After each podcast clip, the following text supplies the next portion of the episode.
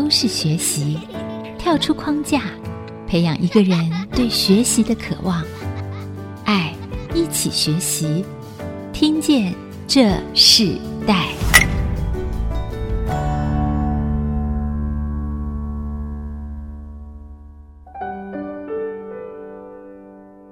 各位听众朋友，大家好，欢迎收听《听见这时代》，我是主持人郭兰玉。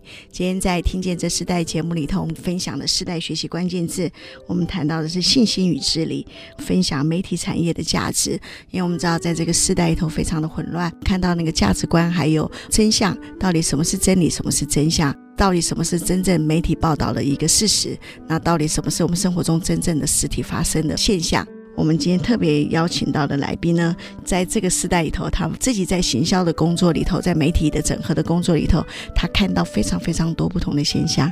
那我们今天特别邀请到的是喜思媒体整合行销的负责人黄子荣 Venus 啊，来到我们的节目来跟我们分享这个主题，谈到信心与治理媒体产业的价值。那我们先请子荣跟我们听众朋友说声好。各位听众朋友们，大家好，我是黄子荣，很高兴跟大家在空中见面。呀，刚呃，Venus 他在录节目前，他跟我说，他的声音在电台啊，透过我们的这个广播出去是非常好听。其实我看到他有个非常稳重、很沉厚的这个声音，所以他应该不只是做这个媒体的部分，过去有做过任何的这个节目或是上过节目这样子的经验吗？我大部分都是上节目或是上电视，那上电视已经谈的是有关于行销，像以前谈内衣外穿的，这是一个流行。那怎么样？为什么要内衣外传？像这样子的主题被邀请，我大部分都是这样。那呃，radio 的节目，不管音乐性的，呃，不管是呃公益的相关的，我都上过这些节目。但是我自己没有 hold 一个节目这样。呀，是因为其实 Venus 应该很重要的一件事情，就是你帮助很多的品牌。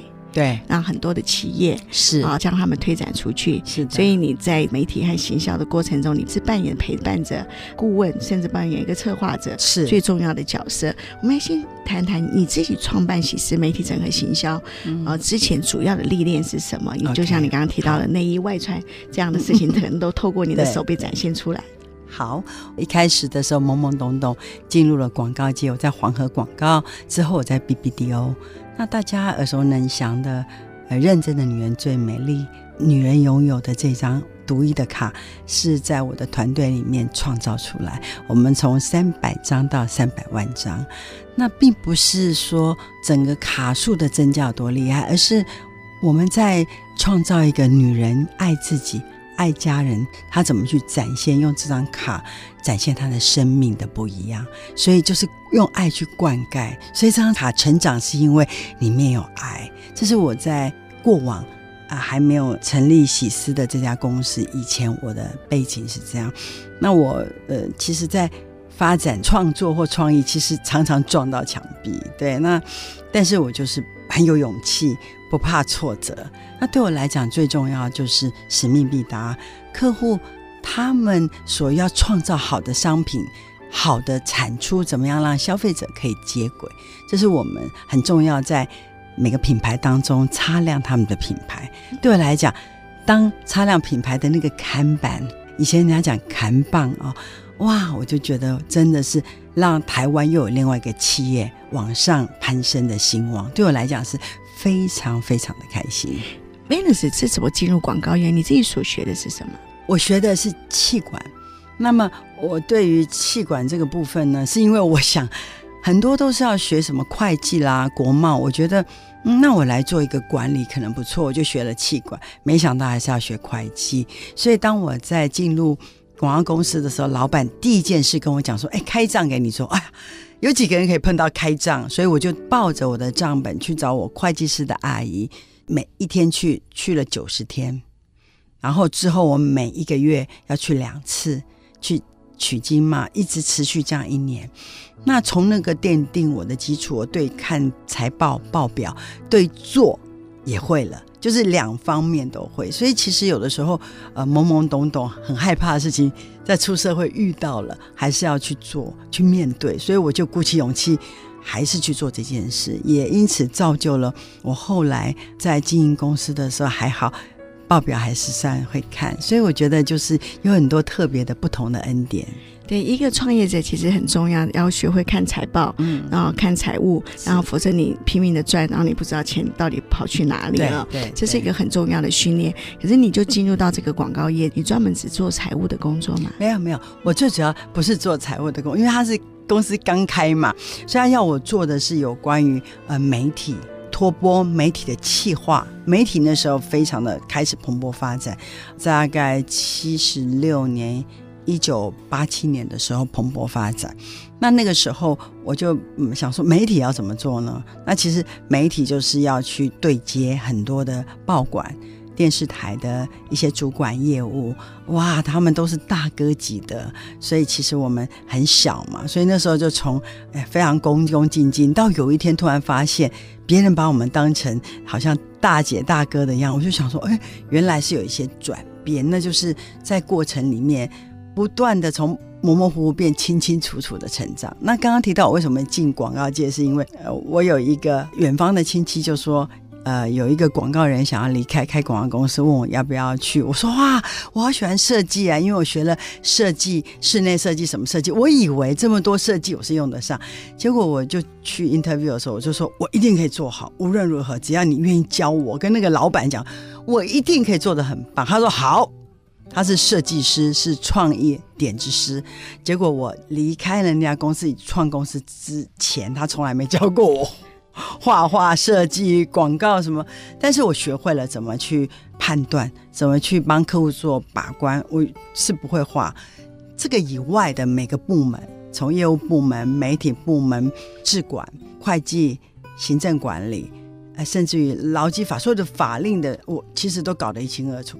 你学的是管理，然后后来你进入到黄河广告，你那时候做了一个开张的开始。对。可是你自己本身的兴趣是非常的多元哦。对。其实这样的性格进入到广告界，进入到媒体行销的公司里头，其实是非常自然的。对。因为你什么都会，就是很多人就说媒体人就是什么都会，但是什么都不专精。可是我看你是在这每一件事情都非常呃享受。这个过程，是因为享受这样的过程的时候，其实，在一路的训练里头，好像在训练你自己要开一家公司的这样子的一个预备。当你这么多元的这样的兴趣，会不会有些是从你父母他们本身的行业，或是他们本身的一个教育的模式里头传承下来的？的确是这样。我的爸爸是做贸易，我妈妈是做啊、呃，大家知道那个铜。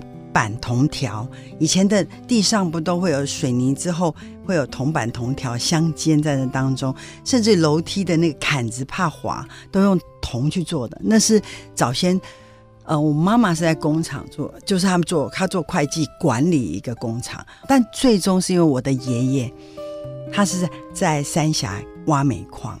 所以我的爷爷其实他传承这个商业，一直传承到我爸爸，到我的妈妈，我也看得非常多。所以在商业的手法里面，商业的关系互动，其实我是被他们教育传承。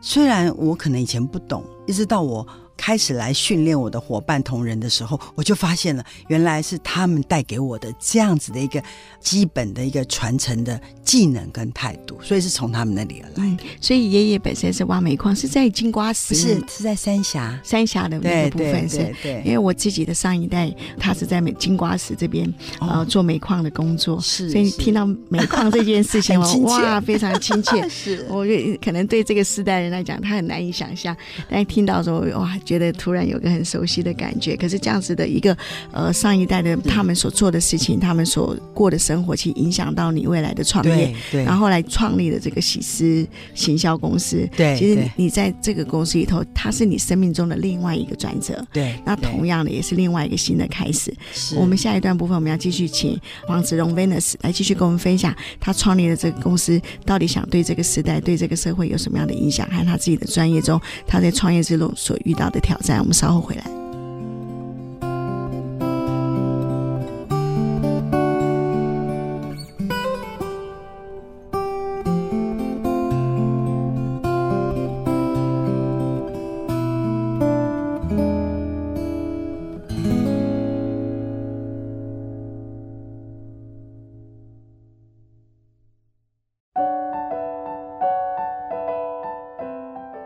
欢迎回到《听见这时代》，我是主持人郭兰玉。今天在《听见这时代》节目里头，我们现场来宾是喜事媒体整合行销的负责人黄子荣 Venus，啊，来到我们现场跟我们分享信心与治理的媒体产业的价值哦。他自己涉猎非常的广，可是他仍然自己在人生的一个很重要的阶段里头，他自己开创了一家公司，叫做喜事媒体行销，做他所擅长的。我们可不可以请 Venus 跟我们分享，当初你设立这个公司最重要的一个关键是什么？当时设立这个公司最重要的关键有两个，第一个是我想要让产业在台湾生根，以及他们要要生的时候，我们可以在那个阶段里面帮助他们。那另外一个是从国外来扎根的企业，因为他不了解台湾的文化、行销各方面不了解，人文不了解，因为台湾的人这么样善良亲切。是在世界上有很大的不一样，那使用习惯、消费习惯是很大的不同，所以我想要帮助这几种企业。那这是我们成立公司的最大的宗旨。呃，另外一个是我为了我的孩子，因为我在做广告的领域里面，老板说什么使命必达，非常忙。可是我们如果自己经营，我是可以把时间切断，可以做一些调理、调整。那以前我工作都是十六小时，最少工作十四小时。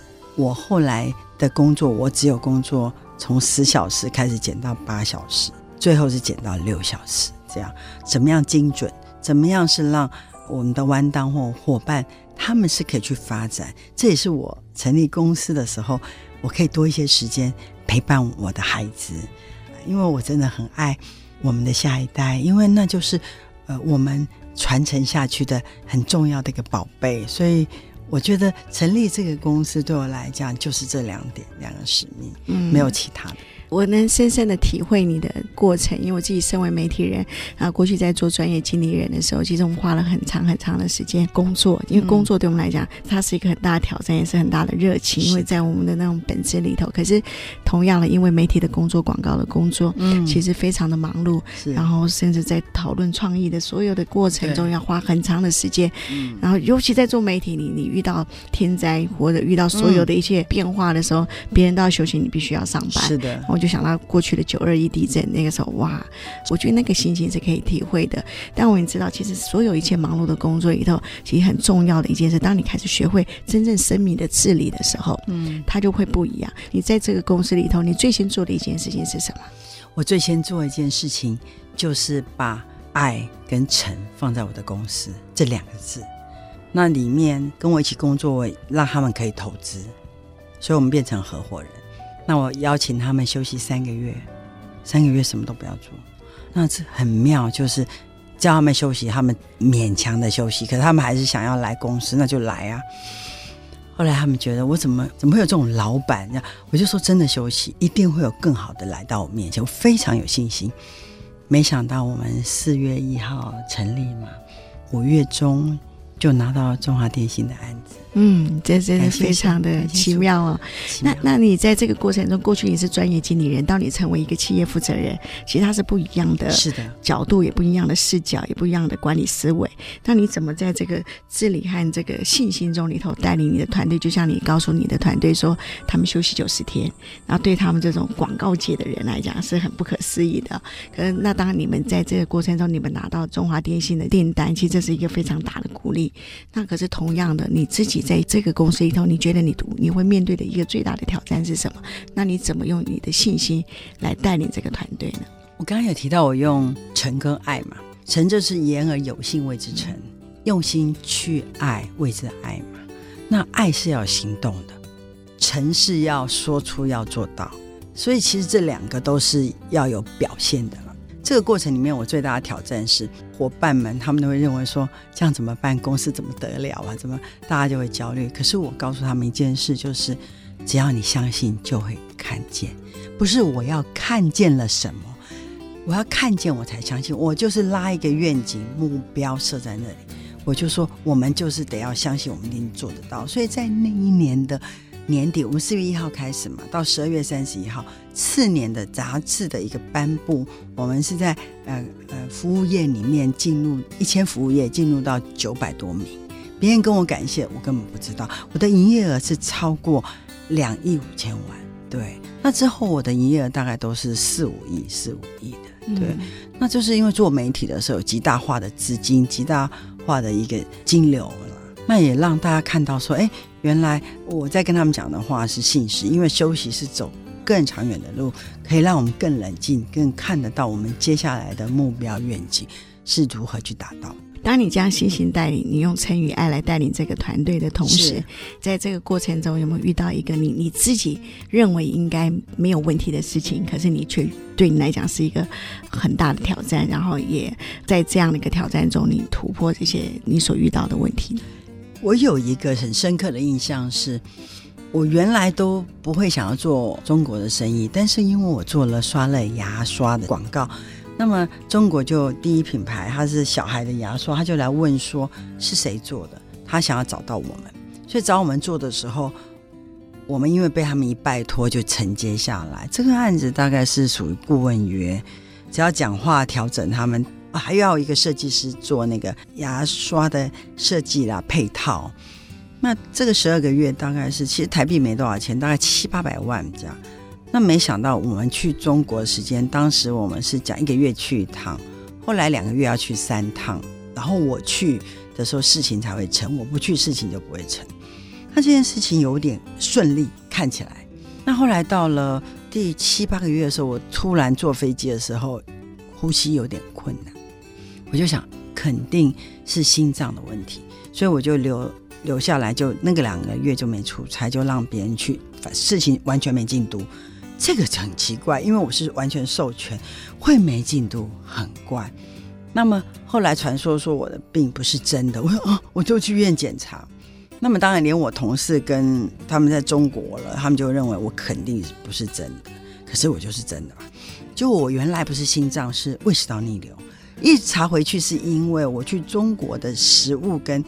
生活七点起来，十二点或者凌晨三点睡，第二天又七点，就是那个工作是好像在卖干，所以这个时候让我非常的惊讶，很顺利的案子变成那么惊讶，以至于在第九个月的时候，我就做了一个决定，啊，这案子要断头了，所以我们马上就赔了三百八十万。我还记得我的设计师说：“老板可不可以跟你讲个话？”我说：“没问题，请进。”他就坐下来跟我说：“为什么？”为什么要放弃这个？我说我不是想要放弃，看起来是没办法做这样子哦。那他说为什么？我就跟他讲说，因为客户不完稿，他不付钱。他说就算案子过了，我不完稿，你一年也没有我的办法。那我就想说，哇，怎么会有这么厉害的角色？那合约签了也都没有什么问题，也公证了。我想怎么办呢？但是因为两岸三地你要告来告去不是办法，所以我就决定说我没有办法完成这个案子，就中途就呃解约了。那我也请了律师，这样。但是案子是让我很大的学习，是说我发现我们同事他们会很害怕，觉得你怎么那么勇敢？一个女人家怎么那么，把这个案子给停下来，马上就立马赔了。没有进那个七八百万，立马赔了那个三百多。另外一个，他们会觉得太可惜，只剩三三个半月要完成，这样。可是我看见的是，他们不会让我完成，所以我很笃定的是说，这个时候就要把它停下。这是我遇到最大最大的困难，而且是最大的是我没有想过，但是我知道这个钱一定会赚回来，在别的事事情上，别的工作上。其实这也相关于你的治理的决定啊、哦，所以在治理过程中，有时候你要很快速的决定一件事情的时候，我觉得很特别。你是用你的身体先反映出你怎么会遇到这样的事情，然后让你可以冷静下来去想，你真正是职场上所遇到的这样的事情，是不是有什么样特殊的看见？是，我觉得这个这个信心的根源是很重要的。是，可是因为你自己在创业的整个团队里头，有些是你跟着你一路经营的这样子的伙伴，其实也很多的新的时代是。你在带领他们的时候，当你做这样的呃决定的时候，或是你在很多的管理的这个关键的时候，你觉得这个时代遇到最大的问题是什么？你觉得你在沟通上面让你自己学习到的，甚至你认为应该怎么样来带领这样的一个新时代的语言是什么？我觉得我所遇到，当遇到这些事情，我会要跟他们沟通，首要要沟通，沟通要谈到的是。出发点，当时为什么要做这个客户？为什么要做这件事？而现在为什么要经过碰到什么样的问题或难处，我们得要停下来，或者得要怎么样往前冲，我一定会沟通的很清楚。那这个在沟通当中，跟新的世代或年轻人，我怎么去沟通？我学到的是要听他们的声音。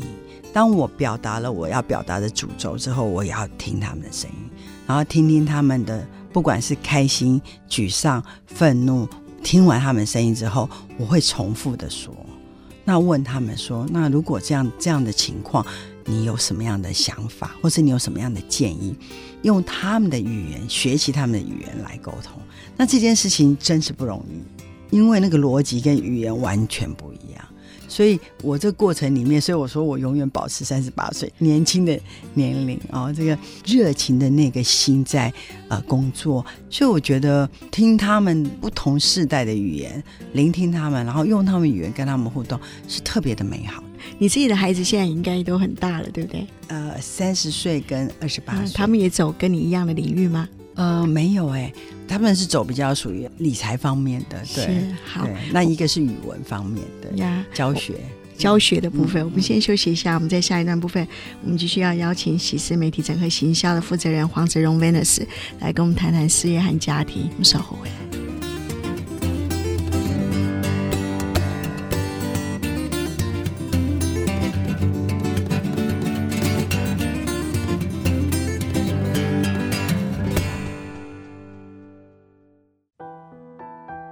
欢迎回到《听见这时代》，我是主持人郭兰玉。今天在《听见时代》的节目里头，我们跟大家分享了时代学习关键字。我们谈到信心与治理、媒体产业的价值。与我们一起对话的这个来宾是喜思媒体整合行销的负责人黄子荣 Venus。在很多的过程里头，你你也看见这个媒体整个时代的变化，它非常非常的快速啊。我们自己这种传统新闻出身的人，我们常看到哇，这个现在媒体都已经不是我们过去所学、所所想的这样的事情的时候，你是为企业做包装的，你是为企业去做传扬的这样子的一个行业，你怎么在那个真理和政治里头，你怎么在那个诚实的过程里头，仍然保有你自己所发的媒体里头，你可以维持到一个那个公益性和政治性呢？我们可以来分享这个部分。的确，这是一个非常不容易的事情。常常会在商业跟包装、公平正义当中，甚至于是实实在在这件事情，会有很大的冲击。怎么样做呢？就是我一定要跟我客户有一个很好的 interview 跟共识。他不会知道我在 interview，但是我一定会跟客户聊一聊。我要知道他创业，跟他对这企业的理念。当这件事情都过了，我才会开始这个品牌。或这个品牌的所属的商品，那接下来我们就去了解商品力，它加了什么，我们会实地去看。当我完全了解了他们是走在那个正轨的路上，我们就全力以赴的去做。啊，也有遇到过，应该有听过那个解酒意。嗯，原来呢，以前我在老板的公司，他要我做那个解酒意，我就去解酒意是不好的东西吧。那么我就做一破之后，我就跟老板讲说，我真的不做，因为我发现解酒液他们在做这个商业跟在这个通路上的运作上，对我来讲是不走在公平正义的路上，不走在这路上，所以我就没有办法往下去做。那老板就说，那换人做，没想到一换人做，客户也不做了。那很特别的是，我以前有做日本的香烟。那这个广告我特别，那时候我还不是很懂，我就用祈祷的方式说，做香烟到底好不好？香烟就好像是什么什么什么，会不会毒害？然后就后来有一个声音跟我讲说，你不做，别人会做，要做才可以。反馈社会，所以这当中就让我有一个不同的看见，不同的学习。我就反馈了社会做什么，做绿植栽，做一些环保，做一些特别的运动，让很多时候在这当中里面有一个不一样的一个面向。但对我来讲，我这家公司，我我们做的客人一定是产品要好，而且对客人的客人是加分。比方说鞋子，它一定是走走起来对。客人的脚是非常好的，不是走了脚会变形啊，就是类似这样。那我们做了，像我做雅尼克的 roll cake 那个蛋糕，我要知道它的那个那个原料啊，我们都会去了解啊。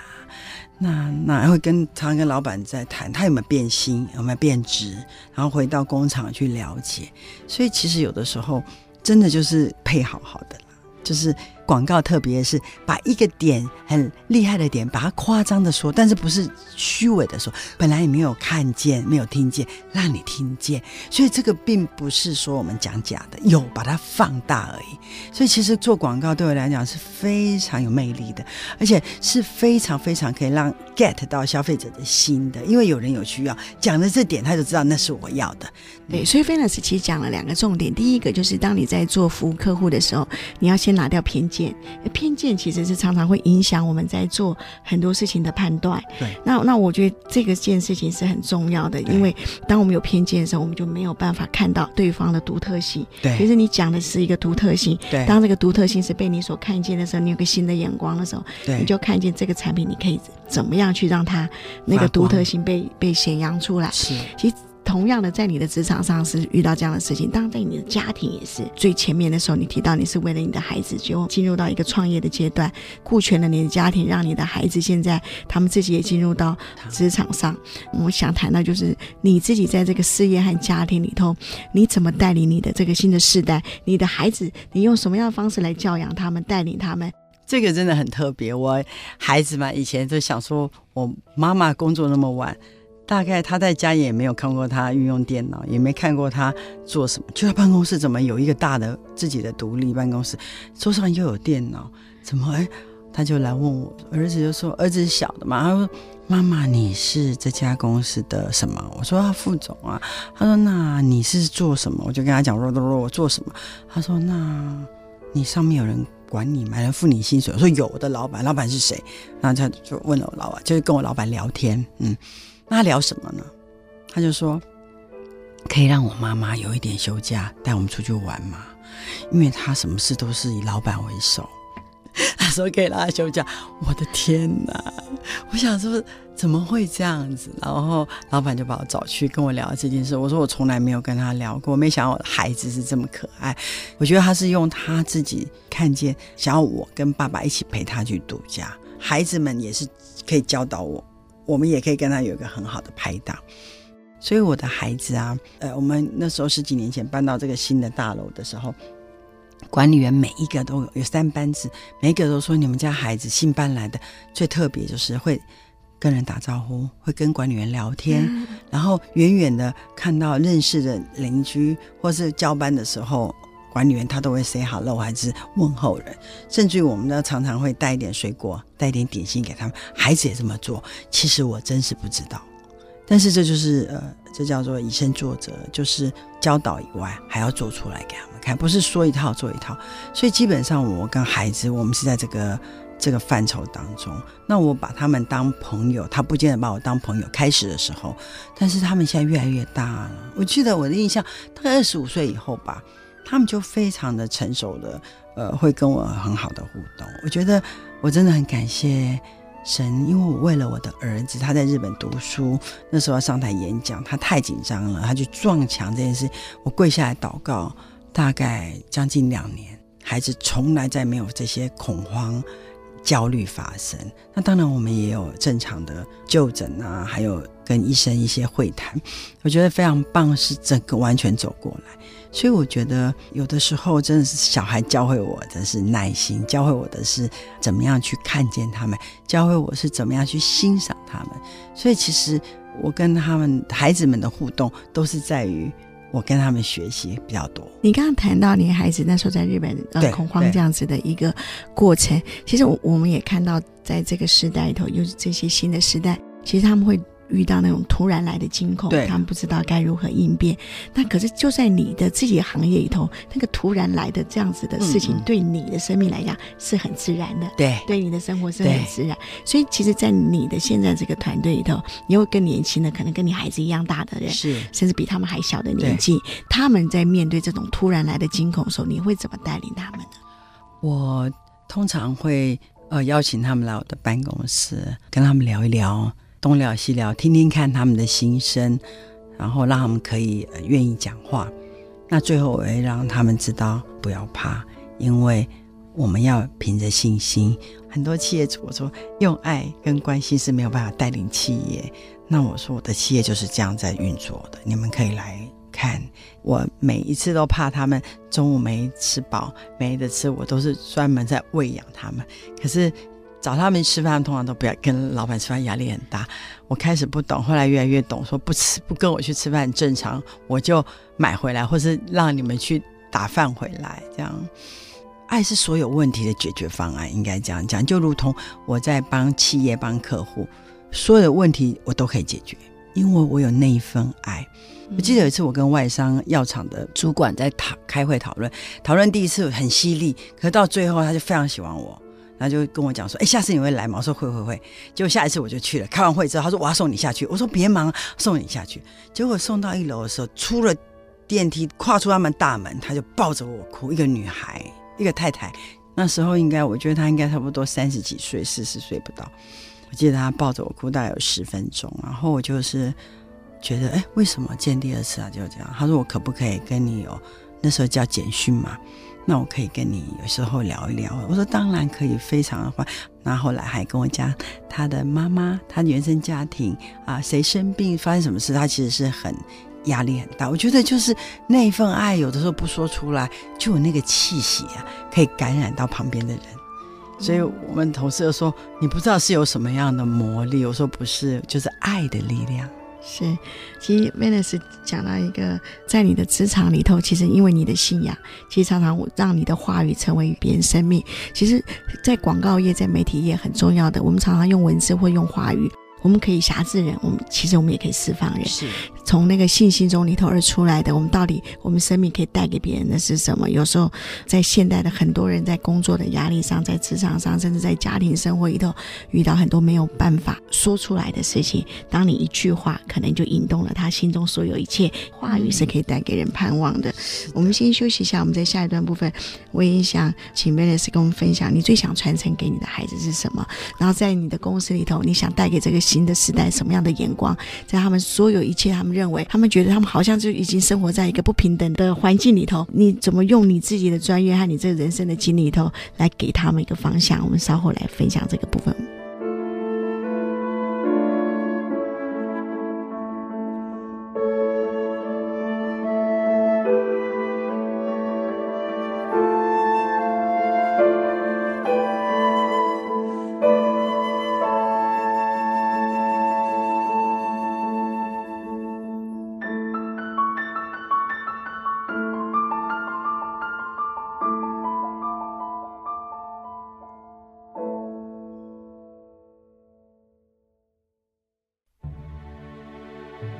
回到《听见这世代》，我是主持人郭兰玉。在我们现场的来宾是喜事行销集团的负责人黄姿蓉 Venus。在我们的现场，我们在最后一段部分，我们想跟 Venus 分享，你自己谈到你的孩子，谈到家庭对你是一个很重要的。那你在世代传承里头，你最想传承给你孩子什么样的价值观？我的价值观还是那个爱跟诚。那最终我会说，我要创造一个有爱的世界。那创造一个有爱的世界，我会让孩子知道，我就是不断的创造。你可以跟我不一样，可是你别忘了，爱是所有问题的解决方案。所以我还是会告诉他们，是爱是最重要的。所以我会给这个。那你的爱的具体信心的行为是什么？你可以举个例子嘛？就是说，当你说爱是最重要的时候，嗯、怎么去去实践这个爱？怎么实践这个爱？就是，比方我有一个协会叫拥抱 Always 协会，我就在这个协会当中用音乐爱去分享，所以爱分享音乐啊，然后分享爱的音乐，所以我会用这样具体的行动去。帮助玻璃娃娃或帮助视障的音乐家，甚至于我邀请国际的音乐家来到跟他们同舞台，在国家音乐厅，在这个呃这个华山，在非常多的地方去不同的演绎。这样，那我会具体的做这个事情以外，我会在每一年在有一些基金会对孩子特别在课后辅导。跟餐食的这个，因为教育太重要。可是你只给他教育，他吃不饱怎么办？你只给他吃，因为他没得吃，他没有教育怎么可以？所以在课后的辅导，至少基本功课要写完，然后慢慢成长，再加上要吃饱回家。有些孩子他一天只吃一餐，就在学校那一餐，所以这个事情是我不断在做。我借有这样的行为，所以孩子，我的孩子都知道说我的。钱财或是我的时间就会用在这些身上，所以他们知道他们只能靠自己努力。有点有趣，对不对？对对，哎，这是很棒的教导。其实，在爱中，其实呃，教导很重要。爱如果是无限制的扩张，其实它少了教导，其实就会混乱。那像你自己带的团队，这些新时代，甚至未来你生活里头有很多这种新的年轻人，你给他们什么样的一个引导，让他们进入在这个时代？他们在这个媒体和广告，甚至在新媒体的一个时代里头，你怎么帮助他们分辨？你怎么在你的爱中里头？然后教导他们呢？我通常要他们分辨，只有一件事，就是任何的事情，不管你在奉献或付出的时候，除非是商业的合约，否则任何人告诉你他为你做什么做什么，他是得要付钱，那都不是真的。那么媒体讲的话要判断，为什么要判断？我通常会跟他们讲做真理，说这个事情其实是、呃，是违反道德，违反人跟人之间的一些态度。互动上没有那个爱在当中，没有言而无信的。常常那个诈骗集团打电话给我的时候，我会跟他们聊天呢、啊，教他们向善呐、对，那我记得有一回他们说要砍我的手，我说是右手还是左手？他说你干嘛问？我说想知道。他说是右手，我说右手没关系，早就断了这样。所以他们很生气。我说因为我出生，我的右手就不在了这样。那他非常非常生气，骂了我三字经。我说真的要祝福你。别再做这样的事，因为你有家人，你有爱你的人。那你自己在这个创业过程中，在你生命中，你觉得你截到目前为止，你自己觉得最美好的一件事情是什么？我觉得最美好的事情就是我可以带着我的同事，他们遇到任何的困难，我都可以跟他们聊一聊，然后为他们祝福。然后甚至于我现在在我的公司，我们每个礼拜大家都会在一起有半个小时。说这个礼拜想要感谢或遇到的事情，然后再一起做一些祝福，这是非常美好。因为，嗯，不只是可以在这当中的人，他们得到了平安，得到了所有他们自己在分享当中的一些成长以外，最重要是也影响了旁边的同事，也影响办公室其他的人，他们都觉得哇，好特别。当然，我们也会在这当中会手冲咖啡给分享给所有在办公室的。人来分享，所以他们就觉得特别的开心。嗯。如果今天我们在收音机旁边有年轻的听众朋友，他们想要进入广告业，是你会给他们一句什么样的建议和鼓励呢？呃，我会鼓励要进入广告业的听众朋友们，就是你就是要。非常的有勇气，而且坚定你的信心进入这个行业。